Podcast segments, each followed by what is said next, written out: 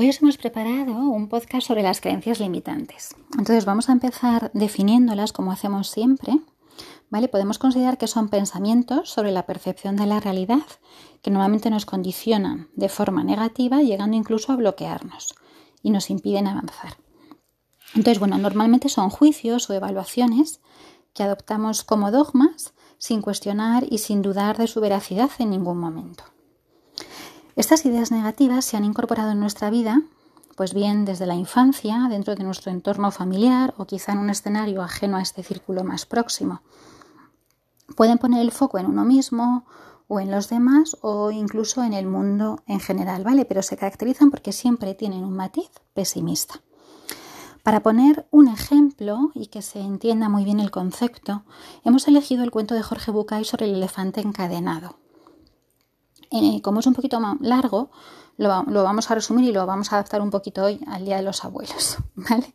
Entonces, bueno, pues eh, es un abuelo con su hijo y con su nieto que van a una función de circo, entonces el niño, pues el número que más le fascina es el del elefante, ¿vale? Donde un elefante adulto, pues hace unas muestras de su fuerza, elevando objetos. Entonces, bueno, pues cuando esa función termina, el niño ve que el elefante está eh, sujeto a una estaca de madera muy pequeñita, pues allí ya en su habitáculo. Entonces el niño, con la curiosidad que les caracteriza, le pregunta a su padre, oye papá, ¿y el elefante por qué no se escapa? Entonces su padre le dice, no, es que el hijo, hijo, el elefante está adiestrado y vive aquí en el circo, le cuidan, entonces él no se escapa. Pero entonces el niño le dice, pero papá, si está adiestrado, ¿qué necesidad hay de que lo tengan sujeto?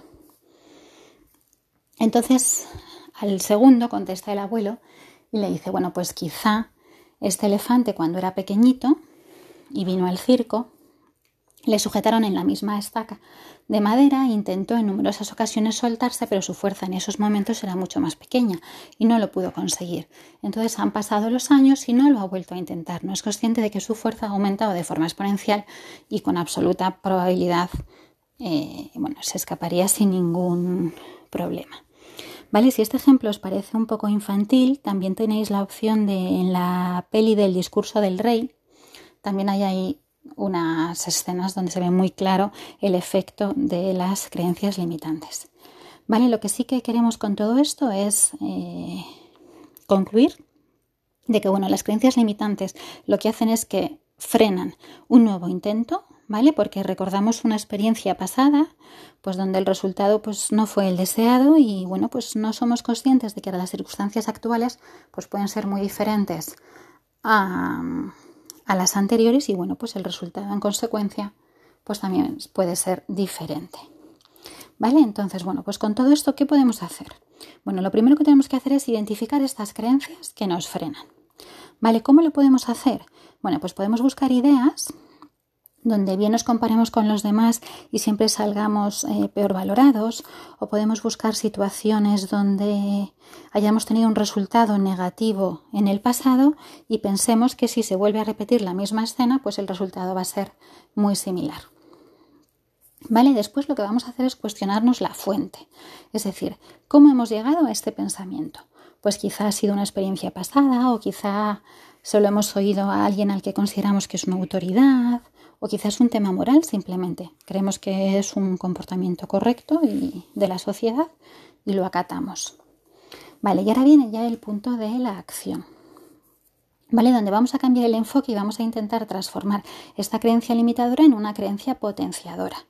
¿Vale? ¿Para qué? Bueno, pues fundamentalmente para que me anime a saltar esta barrera imaginaria de mi zona de confort que me impide volver a probar. ¿Vale? Y experimentar cosas nuevas. Entonces, bueno, ¿cómo lo hacemos? Pues bueno, pues un poquito para engañar a la mente tenemos que buscar hechos que fundamenten que es cierta y hechos que demuestren justamente lo contrario. Además tenemos que analizar qué posibilidades se abren si yo dejo de mantener esta creencia limitadora y por otro lado qué hay de positivo en mantenerla.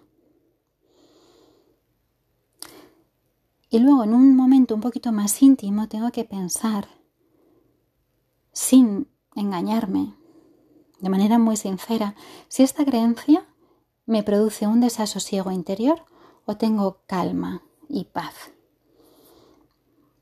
Vale, bueno, con todo esto son unas pinceladas o unos tics, ¿vale? Para que podáis eh, llevar un poquito mejor el tema de las creencias limitantes.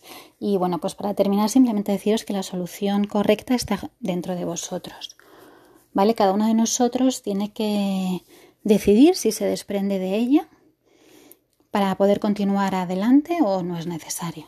¿Vale? Y simplemente para terminar, me gustaría citaros una frase de Walt Disney que dice que tanto si piensas que puedes como si piensas que no, estarás en lo cierto. Esperemos que os sea útil.